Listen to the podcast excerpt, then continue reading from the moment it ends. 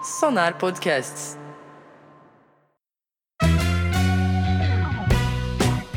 Olá, ouvintes, mais um Pseudo Fake News, o resumo dos principais acontecimentos da semana, que tem na realidade a sua fonte inesgotável e na ficção a sua falta de limites. Aqui tudo é verdade com um fundo de mentira ou tudo é mentira com um fundo de verdade.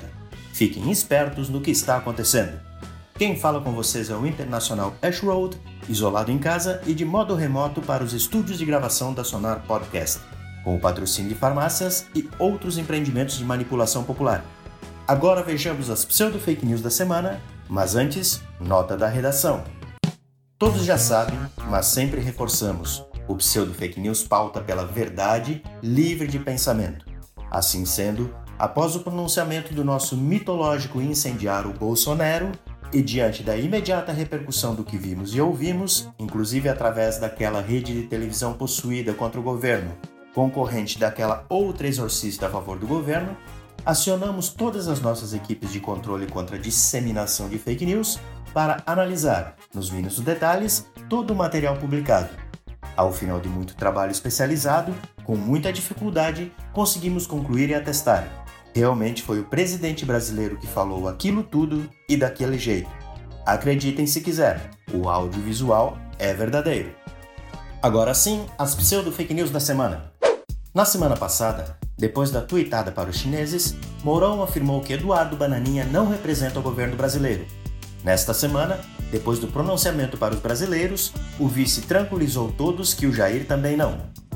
Roberto Alvin, que ficou famoso depois do seu pronunciamento pelo heroísmo na arte, nega que tenha participado da produção do pronunciamento presidencial pelo heroísmo na pandemia.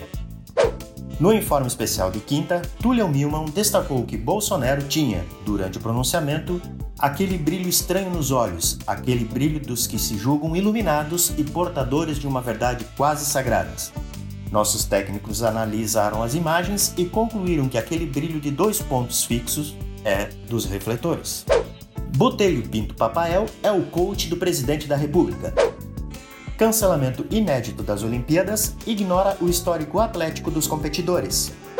Guedes propõe auxílio financeiro de 200 reais para vulneráveis e conquista no Congresso importante vitória para o governo, fechando o auxílio de 600 reais com a ajuda do Legislativo. Depois de Damares festejar o coronavírus como apoio à abstinência sexual, Guedes nega que o agravamento da pandemia é apoiado como fator relevante para a superação do déficit previdenciário. Marcelo Medeiros e Romimimildo Bolzão foram contaminados com o coronavírus e unem as torcidas rivais. Investigações são interrompidas na quarentena e persistem mistérios. Quem matou Marielle? Quem conseguiu contratar o Adélio Bispo?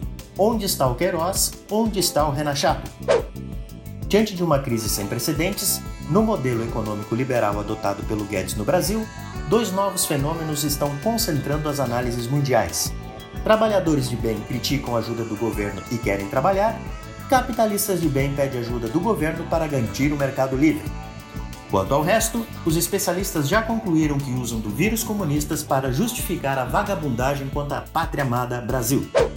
No Vale do Taquari, autoridades têm demonstrado mais cautela no início da pandemia, ainda latente, e garantem que as medidas de isolamento e restrição não são coisa de vagabundo.